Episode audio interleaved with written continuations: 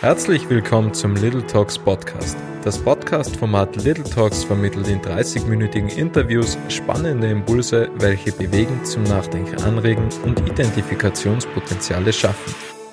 Heute spreche ich mit Johanna Wied. Johanna Wied ist 26 Jahre alt und studiert Jus. Im Jahr 2018 gründete sie neben dem Studium ihr eigenes Startup namens Mobi. Und Mobi dient zur Erleichterung der Anfahrt für Outdoor-Aktivitäten mit öffentlichen Verkehrsmitteln. Hallo Johanna. Hallo. Johanna, möchtest du vielleicht ganz kurz nochmals genauer erklären, was Mobi ist? Genau, also Mobi ist ein Öffi-Planer, der quasi Österreichs schnellstes Tool zur Ausflugsinspiration und Planung werden soll. Also wir haben jetzt quasi ein Jahr lang entwickelt und getestet und sind jetzt gerade dabei, Aufträge anzunehmen. Mobi gibt es in zwei Versionen. Einmal haben wir eine eigenständige Version, den Öffi-Planer, und wir bieten das Ganze eben auch als Widget für andere externe Unternehmen an. Das Ziel ist eigentlich, die nachhaltige Tourismusmobilität zu vereinfachen. Das wollen wir so erreichen, indem wir es dem User so einfach wie möglich machen, die Fahrt per öffentliche Verkehrsmittel zu planen. Wir setzen auf gut funktionierende Funktionen von Google Maps, bei der man jetzt zum Beispiel nach Schlagworten suchen kann, aber wir kombinieren es auch mit einer vollständigen und aktuellen Verkehrsdatengrundlage. Und zusätzlich tun wir das Ganze dann noch mit Insider-Verkehrsmaterial kombinieren. Also da sprechen wir dann so von Wanderbussen, Taxis, die noch in keinen Öffi-Planer integriert sind. Durch diesen Gelegenheitsverkehr kann man nämlich mehr Flexibilität schaffen. Weil in den meisten Bereichen, wenn es jetzt ländlicher ist, da fahren die Busse dann leider nicht mehr so regelmäßig und dann ist es total schwierig, dass man damit die Öffis die Hin- und Rückfahrt plant. Also im Endeffekt ist es so, wenn, wenn ich jetzt ein Ziel habe, zum Wandern beispielsweise oder zum Klettern, gebe ich das Ziel ein und mir schlägt es dann vor, welche öffentlichen Verkehrsmittel mich so nah wie möglich und bestmöglichst zum Ziel hinbringen. Genau, genau. Also grundsätzlich musst, musst du auch gar nicht suchen, sondern wir haben eine vorgefertigte Liste und da kannst du das Ausflugsziel dann drin suchen und dann geht's los. Und früher, also ganz am Anfang, hat es ja nicht Mobi geheißen sondern ganz am Anfang hat es ja Schnitzel on Tour geheißen. Was war das damals? Also war da nur der Name anders oder war da alles anders? Genau, also mit Schnitzel on Tour hat alles begonnen. Also ganz am Anfang war es ja so, dass ich, ähm, das ist aus eigener Unbeholfenheit entstanden. Ich bin ja nach Tirol gezogen zum Studieren und haben mir gedacht, okay, jetzt ist es mal Zeit, ich muss mal wirklich wandern gehen, weil ich habe irgendwie noch gar nichts gesehen und habe dann 2017 äh, meine erste Österreich-Tour gemacht. Und ich habe dann mich auf verschiedenen Seiten zu Ausflügen inspirieren lassen, aber habe dann gemerkt, dass dort überall nur die Anfahrt per Auto steht. Ich wollte aber mit die Öffis fahren und musste jetzt für die ganzen Öffi-Apps natürlich die Haltestellen und Adressen raussuchen. Das war dann total schwierig, weil ich dann auf so vielen verschiedenen Seiten rumsuchen musste. Und da habe ich mir dann gedacht, okay, ich muss das jetzt irgendwie dann anders machen und habe das dann auch alles gepostet von meinem Ausflug und die Leute sind dann auf mich zugekommen und haben gesagt, hey, sie finden das cool und sie würden irgendwie auch gerne so eine Österreich-Tour machen, aber wie läuft das dann ab mit die Öffis, wie kommt man da hin? Und ich habe mir gedacht, okay, ich habe das ja alles schon recherchiert aufwendig und habe das alles zusammen, also stelle ich ihnen das zur Verfügung. Und dann habe ich mir überlegt, ja, ich könnte sie ja hinlotsen zu diesen einzelnen Punkten, wo ich schon war und könnte daraus ja eine Schnitzeljagd machen. Und dann dachte ich mir, ja, mache ich Schnitzel on Tour und so ist das dann quasi entstanden. Dann hat sich das so ein bisschen weiterentwickelt, weil es ja doch schwierig ist, sich dann auf eine Schnitzeljagd einzulassen, wo man jetzt nicht weiß, wo man jetzt dann hingelotst wird. Und ja, jetzt gibt es quasi mit vorgefertigten Ausflugszielen. Und du bist 2017 nach Tirol gekommen von Wien, oder? Genau, Wien, Niederösterreich. Und ein Jahr später kam dann schon die, die Idee zu Schnitzel on Tour beziehungsweise Mobi.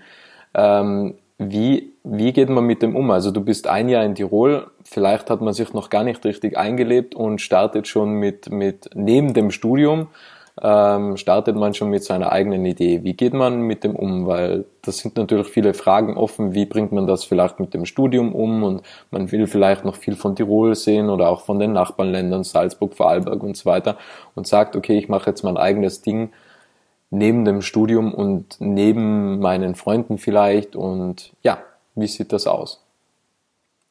Zuerst ich bin doch nicht 2017 gekommen, es war eigentlich, glaube ich, 2015, 14. Okay. 2017 ist quasi dann quasi die Österreich-Tour gewesen, wo ich dann, okay. schon da war. Also, aber ja, also das Studium, das U-Studium ist auch schon sehr aufwendig. Der Grund, warum ich trotzdem relativ viel nebenher machen kann, ist, dass ich eigentlich ein sehr gutes Zeitmanagement habe. Und ich bin auch sehr streng. Also ich habe auch noch so einen Oldschool-Taschenkalender, mit dem arbeite ich ganz viel und da plane ich dann auch immer meine Aufgaben und Termine. Und deswegen kriege ich auch eigentlich alles ziemlich gut unter einen Hut, dass ich das Studium mache, dass ich nebenbei arbeite, aber auch das Startup. Ja, für Startup ist es auch so, dass ich mit total vielen Akteuren geredet habe. Ich bin also durch ganz Österreich herumgefahren und habe auch ziemlich viele Ausflüge getestet. Also da bin ich auch schon ordentlich rumkommen und habe eigentlich ziemlich viel gesehen. Zeitmanagement ist ein wichtiges Thema. Was, was verwendest du für Zeitmanagement? Also wie, wie planst du alles? Setzt du da Prioritäten, wo du sagst, okay, das hat die absolute Priorität oder wie gehst du an solche Sachen ran? Mm, also grundsätzlich schaue ich halt immer, also ich, wie gesagt, ich plane das alles händisch auf so einen Kalender und tu man das immer halt so farblich auch markieren. Der Bereich ist jetzt Startup, der Bereich ist Uni, dann haben wir Familie, Freund und so weiter und schaue halt immer, dass es dann in der Woche ausbalanciert ist, damit ich mich jetzt nicht überlade an einem Tag und zu viele verschiedene Sachen mache und auch nicht zu wenig. Deswegen tue ich da eigentlich regelmäßig, täglich, wöchentlich, tue ich da eigentlich immer alles aktualisieren. Ja, Zeitmanagement ist auf jeden Fall eine wichtige Sache. Also je mehr man ja erreichen will, desto, desto ein besseres Zeitmanagement braucht man, weil der Tag hat im Endeffekt nur 24 Stunden und das ist eine oder wenn nicht die einzige Ressource, was gleichmäßig verteilt ist unter allen anderen, denn nur jeder hat 24 Stunden. Ähm, ja, gehen wir nochmals zurück zu Mobi. Ähm, wie ist jetzt der aktuelle Stand von, vom, ist das eigentlich eine App oder ist es Desktop basiert? Also jetzt haben wir noch eine Webseite, genau. Okay. Und, und wie sind jetzt so die nächsten Schritte? Was kommt jetzt alles? Genau, also auf unserer Webseite haben wir jetzt den Prototypen gerade online gestellt und kurz vor der Krise haben wir auch schon angefangen, eben die ersten Unternehmen anzuschreiben. Wir hatten auch schon jetzt Verhandlungen, jetzt ist es allerdings zum Stillstand gekommen und jetzt haben wir uns eben überlegt, dass, also ursprünglich wollten wir auch nur dieses Widget für andere Unternehmen dass der Planer dann bei deren Webseiten integriert werden kann, weil es gibt schon zahlreiche Ausflugsplattformen oder Wanderplattformen, die gut funktionieren. Es fehlt allerdings nur die Anfahrtsplanung. Deswegen wollten wir ursprünglich nur das Widget machen. Jetzt haben wir uns aber überlegt in der Krise, okay, wir wollen noch eben diese zweite Schiene gehen, dass wir wirklich diesen selbstständigen Öffi-Planer machen, der wirklich auch für den End-User ist, der direkt auf der Seite Mobi zugreifen kann, damit wir da auch einzelne Unternehmen unterstützen können, die jetzt beispielsweise nur eine einzige Aktivität anbieten.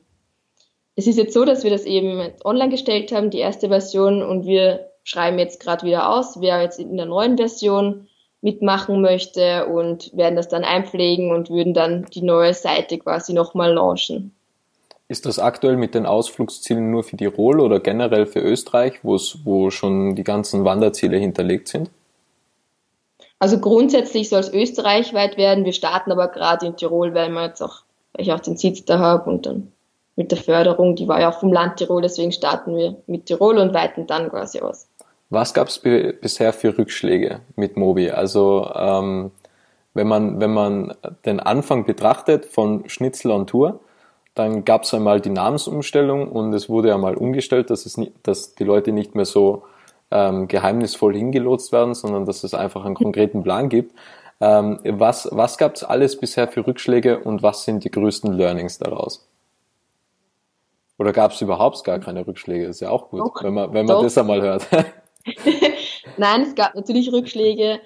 Also ähm, von der Anfangsidee bis zum Start von Mobi, das war ja auch eine Zeitspanne von ein Jahr, wo man halt auch ziemlich viele Leute angeschrieben hat. Also ich habe über 50 E-Mails und Postsendungen rausgeschickt und habe auch relativ viele Rückmeldungen bekommen und hatte auch viele Gespräche. Allerdings bei den Wettbewerben bei so Startup-Projektwettbewerben, da wollte es irgendwie nicht funktionieren. Also da hatten wir meiner Meinung nach so Rückschläge, dass das quasi jetzt nie so aufgenommen wurde, dass wir da bei Wettbewerben dann mitmachen können. Also es gab schon dann einen bei BD Days haben wir mitgemacht, aber sonst war das dann immer so, also, hm, okay, vielleicht müssen wir das nochmal überdenken, die Idee, oder ist es generell im Bereich Nachhaltigkeit und Tourismus ein bisschen schwierig? Und ja. Wie geht man, mit den, wie, ja. wie geht man mit den Rückschlägen um? Also wenn es dann, wenn es dann irgendwie heißt, okay, vielleicht ist das dann doch nichts oder, oder man kriegt negatives Feedback oder irgendwie bleiben die Erfolge aus, ähm, gerade bei den Startup-Events, wie, wie geht man mit dem um? Weil im Endeffekt macht man ja das nur nebenher. Äh, und ich ja. glaube, dass das dann noch mal schwieriger ist, weil man braucht halt einfach richtig viel Leidenschaft, um Dinge durchzuziehen. Und wenn man das nebenher macht, also nicht kritisieren gemeint, aber wenn man das halt nebenher macht, dann, dann hat man halt viel Fokus auf viele Dinge und nicht nur den einen Fokus und dann ist man halt relativ schnell, so kann ich es mir vorstellen, relativ schnell dazu geneigt, dass man sagt, okay, lassen wir das einfach, wir haben eh genug andere Dinge zu tun, zum Beispiel studieren, ja. Ja, es ist schon sehr schwierig, aber man muss halt auch sagen, erstens hat man ja selbst Durchhaltevermögen, weil man ja auch an diese Idee glaubt und man möchte es ja auch umsetzen. Deswegen ist man ja extra am Ball. Und zusätzlich gab es ja auch von vielen anderen Seiten ja positives Feedback. Es war dann nur komischerweise gerade in diesem Bereich Startup-Wettbewerbe, da ist es dann nicht angekommen, obwohl die potenziellen Kunden äh, von Förderungen und diesen Seiten her hat das ja funktioniert und das hat uns dann auch bestärkt, dass das dann auch funktioniert hat wenn, wenn du das jetzt nochmals betrachtest, so also zum Beispiel bei den Startups, äh, Startup-Events, gibt es da irgendwelche Rückschlüsse, was du ziehen hast können, wo du, wo du sagst, okay, das war vielleicht der Grund, warum es nicht so gut angekommen ist? Oder habt ihr, habt ihr in der Zwischenzeit irgendwas optimiert oder ist die Idee immer noch dieselbe geblieben? Oder generell das ganze Produkt? Genau, also ich kann daraus ziehen, also ich glaube, dass wie nicht ganz so als Startup vielleicht angesehen werden, weil Öffi-Planer, das hört sich nach nichts Neuem an. Also es sind immer so kleine Details, die Innovationen sind, aber das sehen die Leute vielleicht nicht so auf den ersten Blick und deswegen stufen sie das jetzt nicht so in dem Bereich ein, dass das jetzt irgendwie eine brandneue Erfindung ist, wie eine neue Energietechnologie oder in solche Richtungen, Bereiche. Aber ich denke mal, dass man halt trotzdem nicht den Mut verlieren darf, weil man weiß, was die Idee ist und was die Innovation ist und was das bringt und ja. Was mich total interessiert, damals warst du 24, 23, 24? Genau, 23. 23. ähm, wie, äh, woher nimmt man das Selbstbewusstsein und woher nimmt man das Mindset, dass man einfach sagt, ich mache das jetzt einfach? Also ähm, hat, hat's da einfach, hat's da viel Familienunterstützung gegeben, wo die Familie gesagt hat, ja, wir trauen dir das zu, oder ist es, äh, kommst du aus einer Unternehmerfamilie? Oder wie kommt man mit 23 Jahren darauf zu gründen? Ja, ja, es gab ja eben diesen Anlassfall mit dieser Österreich-Tour. Und irgendwie hat mich das dann so ein bisschen auch aufgeregt, dass dann irgendwie immer nach Nachhaltigkeit gefordert wird und dann ist es aber einfach nicht einfach umzusetzen. Und es hat mich dann so geärgert und ich habe mir gedacht, ich habe keine Lust mehr darauf zu warten, dass irgendwer jetzt da was umsetzt, sondern ich mache es einfach selbst.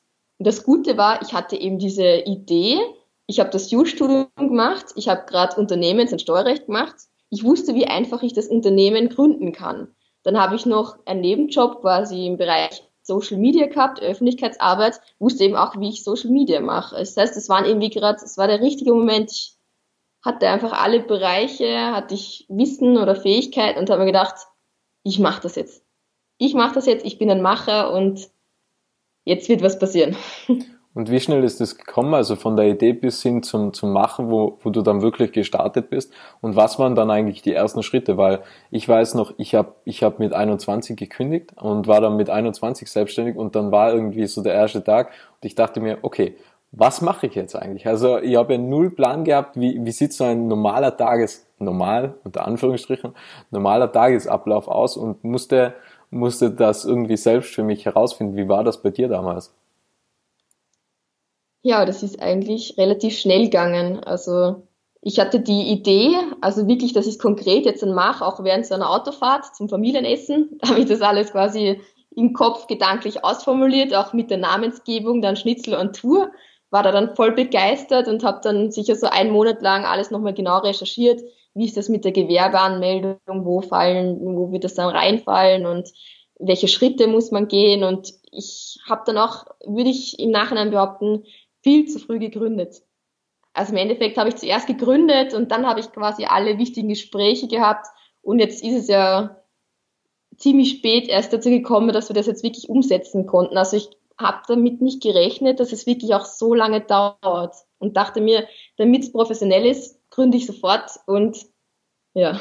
Also die Schritte würdest du jetzt quasi umtauschen, oder? Also vorher mal die ganzen Gespräche führen und dann, dann gründen. Genau, erst wirklich, wenn es dann wirklich zum Programmieren und Entwickeln losgeht oder wenn der erste Auftrag da ist, dann braucht man eigentlich erst das Unternehmen. So.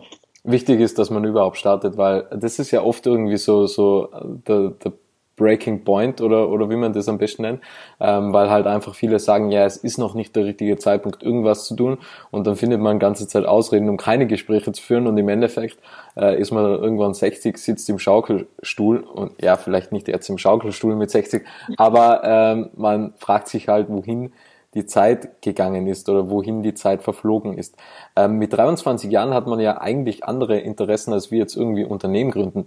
Wie geht man da mit dem Freundeskreis um? Also wie bringt man das alles unter einen Hut? Vor allem, äh, ich war nie Student, aber ich kann mir vorstellen, dass mit 23 Jahren einfach Studentenpartys mega interessant sind und generell am Wochenende auch weggehen. Und das fällt ja dann irgendwie weg, oder? Also, weil man fokussiert sich ja dann trotzdem auf sein Geschäft und vor allem, wie geht der Freundeskreis damit um? Weil das ist ja schon dann, wenn, wenn man halt sagt, ja, ich kann jetzt nicht ausgehen, ich muss irgendwie an meinem Business arbeiten, ähm, das kann ja schon auf, auf Gegensätze stößen. Ja, also grundsätzlich ist es ja so, ich habe ja auch überhaupt keine Freunde im Startup-Bereich gehabt. Also es ist nicht so, dass ich jetzt, oder in der Familie auch niemanden, es ist nicht so, dass ich da irgendwie da auch so Kontakte gehabt habe, sondern es war dann so, ich habe gegründet was mache ich jetzt? Irgendwie bin ich ganz alleine und ich habe dann eben irgendwie im Laufe der Monate dann herausgefunden, dass es eben auch diverse Events gibt und Organisationen und bin dann eben auf die hingegangen und habe da eben neue Kontakte geknüpft und geschaut, dass da eben in die Richtung geht, weil da hat man auch dieselben Interessen und tauscht sich aus und habe quasi in die Richtung dann quasi neue Freunde gefunden. Ich habe natürlich auch mit den Alten noch Kontakt, aber ich bin jetzt auch nicht so der Ausgeher mittlerweile, weil wie gesagt, ich habe für das Projekt auch wirklich gebrannt. Also ich habe mich da gar nicht loslösen Und vielleicht können. noch nach wie vor. Ja.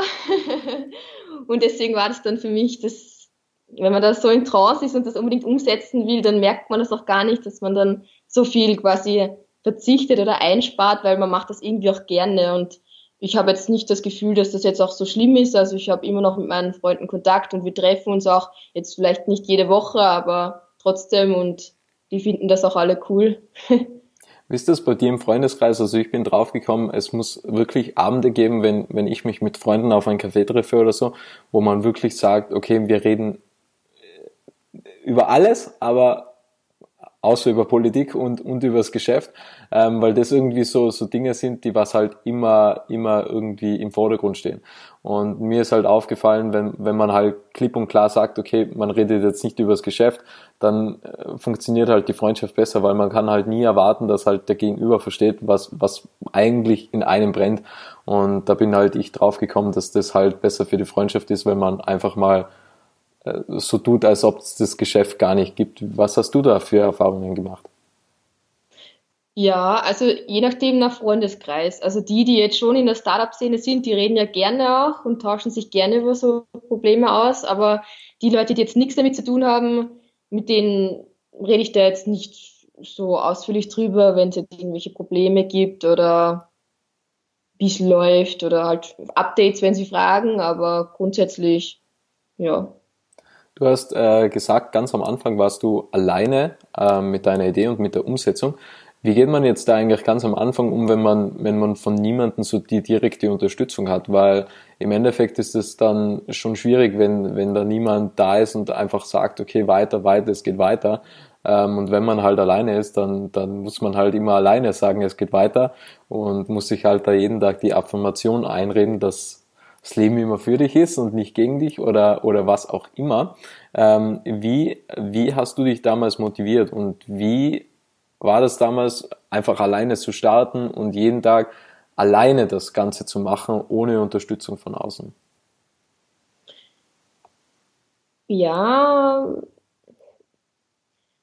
es war schon nicht so einfach, aber ich habe da relativ schnell dann auch eben die Idee weitererzählt und dann gab es da auch einen Freund, der, der hat das dann auch voll cool gefunden und gepusht und da haben wir dann immer zusammen recherchiert und quasi so ganz allein war das gar nicht. Also ich habe immer da dann auch zusammen, haben wir dann schauen können, was für Events gibt's da oder was für Angebote gibt's eigentlich im Bereich Startup und Jungunternehmer. Und da habe ich dann eben dann losgestartet und quasi immer weiter gesucht und geschaut und geschaut und geschaut.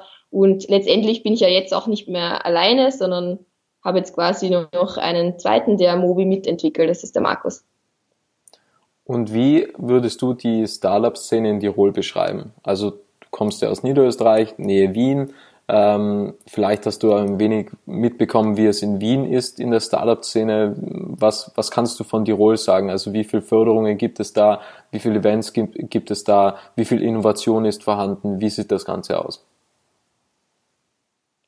Ähm, ja, Tirol ist, ja, Tirol ist natürlich ein bisschen kleiner und ja, also wie es jetzt genau ausschaut, im, im, Gegensatz zu Wien kann ich jetzt nicht sagen, weil ich ja, ich bin schon auch in Wien so ein bisschen aktiv, aber wie es genau aussieht, kann ich jetzt nicht so ad hoc sagen. Wie entwickelt sich Mobi oder was ist das Ziel von Mobi äh, in, den, in den nächsten Jahren? Wie denkst du, entwickelt sich Mobi weiter? Wie sieht eigentlich das Geschäftsmodell hinter Mobi aus?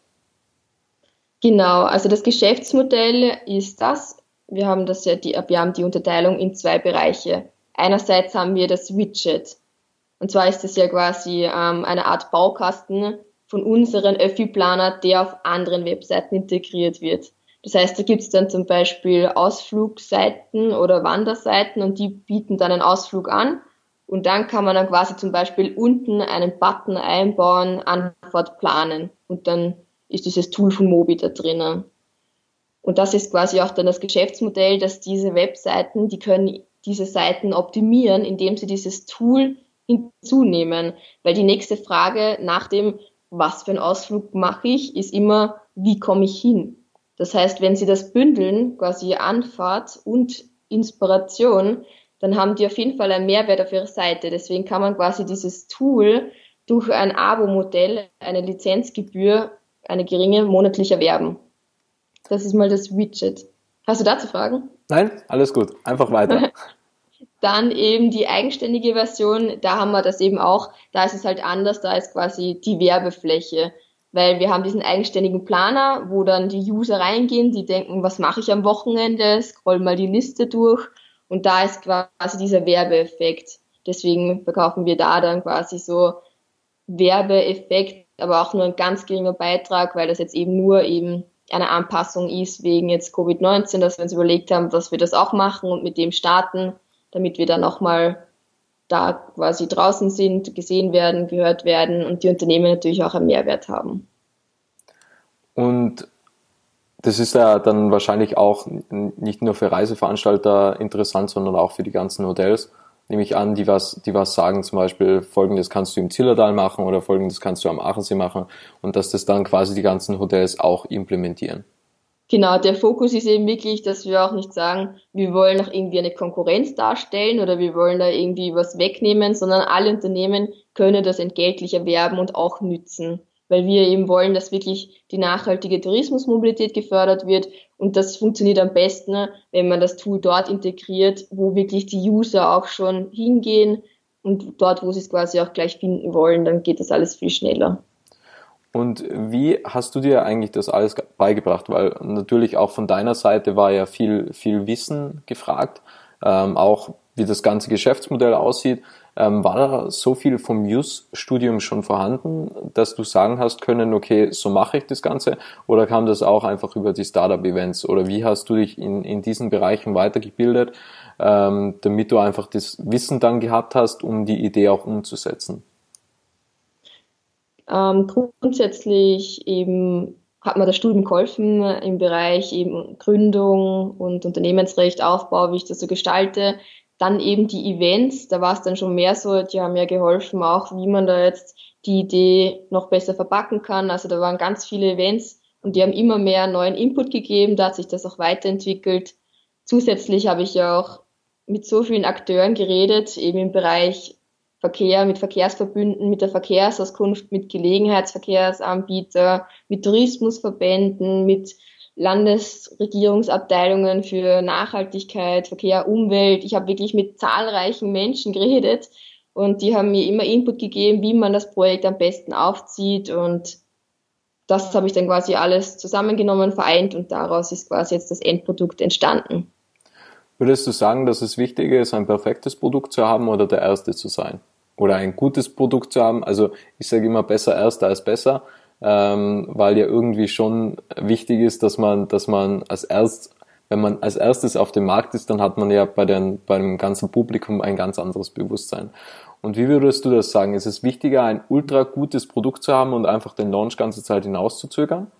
Ähm, oder einfach den Launch sehr weit nach hinten zu setzen? Oder ist es besser, ein unfertiges Produkt unter Anführungsstrichen früher zu launchen, einfach, dass es gelauncht ist und dann kann man immer noch die ganzen Features dazu bauen und die ganzen Bugs ausbessern?